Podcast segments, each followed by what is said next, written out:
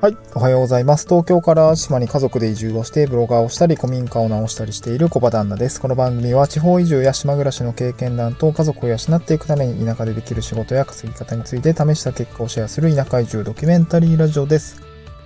えーと、今日のトークテーマですね。まあちょっと、移住をする、移住をしたいとか、まあ移住を迷っている人がいたとしたら、この放送を聞いてくれていて、まあ、その人のね、背中を押したいなと思っています。で、今日のトークテーマですね、行動しないと1ミリも状況は変わらない話っていうことですね。うん。行動しないと1ミリも状況は変わらない話っていうことをですね、ちょっとしたいなと思います。まあ、なので、えー、まあ、移住、本当にね、えー迷ってる方の本当に背中ポーンとね、えーちょっと、どつく感じの話にしたいなと思っています。うん。で、まあ私もね、そもそも地方移住をしようと思ったきっかけがありました。うん、まあそれはやっぱ子供が生まれたりとか、あと、まあ自身のね、やっぱ仕事の内容が、なんていうんでしょう、まあ不満、不満だったのかなまあちょっと大変だったっていうところもあるし、まあそのコロナの相まって在宅勤務になって、うーん、なんて言うんでしょうね。生きてる感覚ってあんまり感じられなかったんですよね。まあなんかずっと家の中に引きこもっていて、かつ、まシステム作りっていうちょっと目に見えないものづくりっていうところがあって、で、やってることもね、ちょっとなんでこれずっとやってんだっけ？みたいな感覚になったりとか、まああとはやっぱり子供、子育て環境ですよね。うん、子育て環境を、うーん、なん、まちょっとね、な、東京も別にね、あの、郊外に住んでたから、まあ悪いわけじゃなかったんだけれども、うんなんていうんですか、もうちょっと可能性を広げたいなっていうところがあったのかもしれないですね。うん。そう。で、いろいろやっぱり思うところがあったわけなんですね。都会暮らしっていうところが、やっぱ7年住んでみ、7年やっていて、で、子育てをし始めて、うーんと思うことがやっぱ増えてきたわけなんですよね。うん。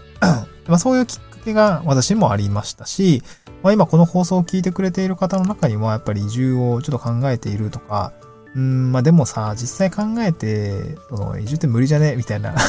ちょっと諦めか、諦めに入ってる方もいらっしゃると思うんですよね。実際まあその、移住って現実味ないと思うんですよね。ぶぶっちゃけると。移住は現実味がないと思います。自分が、その、今暮らしているエリアから遠く、まあ遠くじゃなくてもいいんだけど、なんていうんですかね、離れて、そして別の場所で、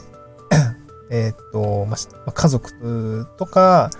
子供と一緒に生活をしているっていうのは、なんて言うんでしょうね。ちょっと遠い未来なように多分感じると思うんですよね。うん。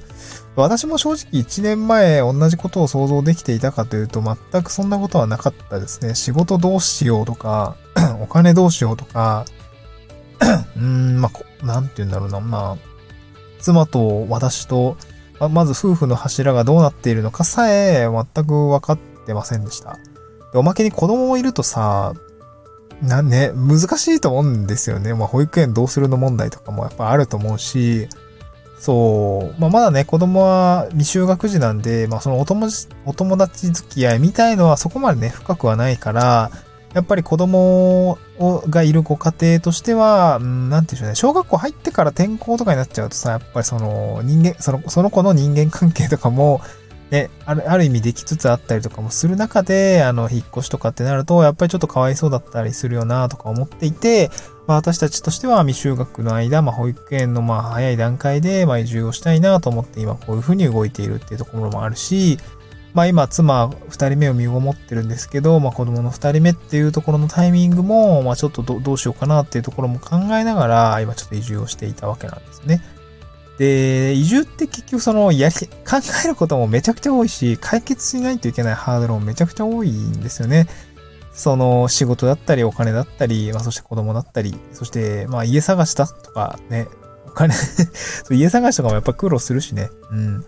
で、やっぱり最初は移住ってその、現実味がないものだと思います。ただ、うんと、これは一つ伝えたいのは、1年あれば、移住は実現できるっていうことですね。1年あれば、移住は実現できるっていうことです。そう。で、そうね、何を根拠に言ってんねんって話なんですけど、これはもう本当に自分の実体験ですね。2020年の3月には移住相談初めて行きました。えーその前の段階としては2019年の、えーと、子供が2019年のですね、9月に生まれていて、まあだからその、冬ですよね。まあ、年末とかもゆっくり考えたわけですよ。その、この先どうしていこうかとか。もともとね、私は会社員ずっと続ける気はなかったし、まあ、妻としても、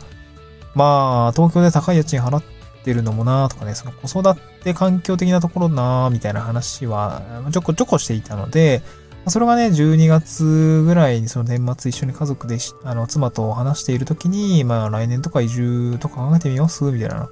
なんかね、現在の状況を変えたいよねっていう話から入ったんですね。まあそこではね、別に移住がどうこうって話は出てこなかったです。正直ね、家買うとかね、そういう話、そう、東京で家買うの高くねえかとか、いろいろとなんか地価とか調べたりとか、えー、建築費用とかね、あとローンを組むならさ、とかね、そういう話してみたんですけど、やっぱ東京で家建てるのは6000万とか8000万とかね、やっぱかかるのはちょっとね、無理だなと思ったんですよ。そのローン組むのってちょっと怖いなと思ったんですね。変化が激しい時代だし、ね、30年、40年先の未来を見据えてローンを組むとは、うん、ちょっとね、怖かったと思うんですよね。なんかなーって感じだったんですね。なんかもっと違う、そう。我が家の家系がね、あの、まあ、家系じゃない、我が家の家訓がその自由と責任っていう モットーがあるんですけど、自由と責任で言う、自由がさ、あの、ローンを組むと担保で、あの、なんですよね、制限されちゃうわけですよね。まあ、ずっと働き続けないといけないし、そう、そこにずっとす、そうそう、ずっと住み続けないといけないじゃないですか。うん。で、仕事もそう簡単に辞められなくなるしね、借金を抱えて仕事を辞めるっていうのはなかなかちょっと厳しいところがあるので、もう毎月の支払いもあるし、ちょっと厳しいなと思ったんですね。で、そうなった時に、うーん、田舎に移住っていう選択肢があるかなみたいな。生活コストを下げてさ、なんかあんまり働きたくないように生活したいよねみたいな話になっていて、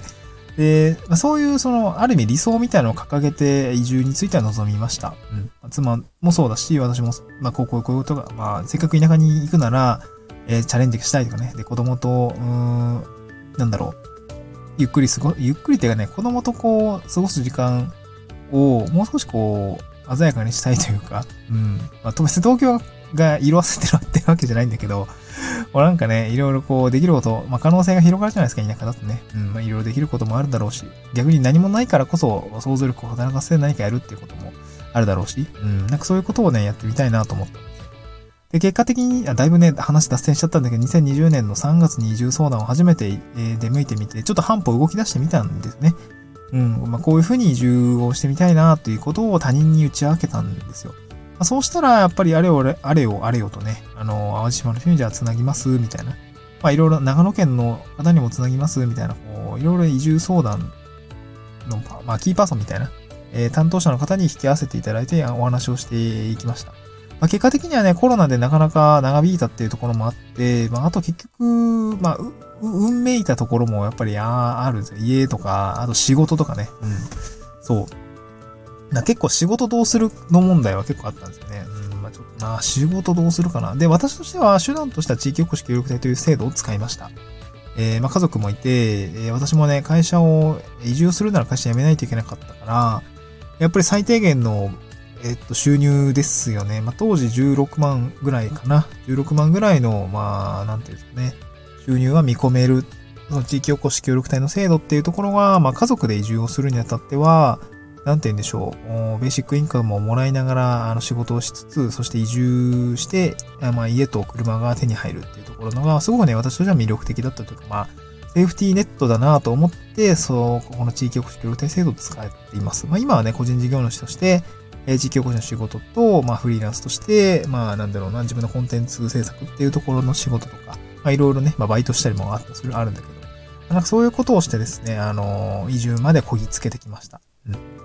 で、まあ、やっぱり最初、どうだ、その移住をするにあたって最初どうだったかって言ったら、移住相談に行くってことですね。まあ、その移住について向き合うとか、まあ、そういう半歩進む、あの、半歩歩みを進めるっていうことで、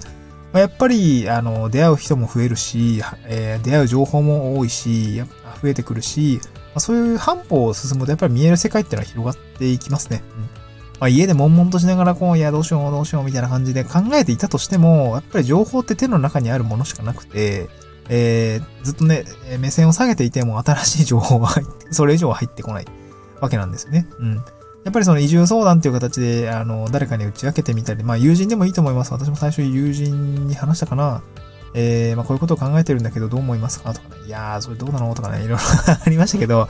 あ、やっぱ話してみて、まあ話すとやっぱ自分の、なんて言うんでしょう、あ心の内っていうのも、まあ言語化できて、ああ、自分こうやって、こういうふうに考えていたんだとかね、まあ、こういうふうに単語出てきたわとかね、そういうふうになってくるんで、やっぱり誰かに相談するとか、まあ、やっぱり一番いいのはその移住相談の方にお話をして、じゃあ次のアクションにつなげるっていうことですね。まあ、誰かにつないでもらうっていうことはやっぱり移住相談、地域の人に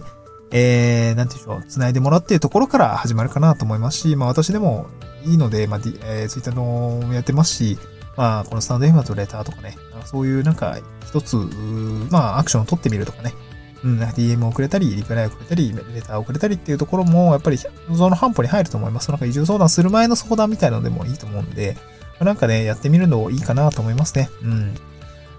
ということで、あの、まあ、トークテーマですね、行動しないと1ミリも状況変わらない話ですね。まあ、移住迷ってる方向けということで、なんて言うんでしょう。まあ、移住ね、迷っていて、自分の中の手のひらの中の情報だけ見ていても、まあ、あんまりね、状況は進展しないので、やっぱり外の世界に、えー、向き合うと、そして行動していくというところから始めてみてはいかがでしょうか。はい、また次回の終了。で、今日はですね、その合わせて聞きたいに、まあ、私がね、移住の、あの、移住相談とかしてきた中で、まあ、移住の話ってこういうふうになあの流れていくんだよってことをですね、少しお話をしている回がありますので、そちら、ぜひスタンド FM ですけれども、えー、合わせて聞きたいから聞いてみてください。また次回の収録でお会いしましょう。バイバイ。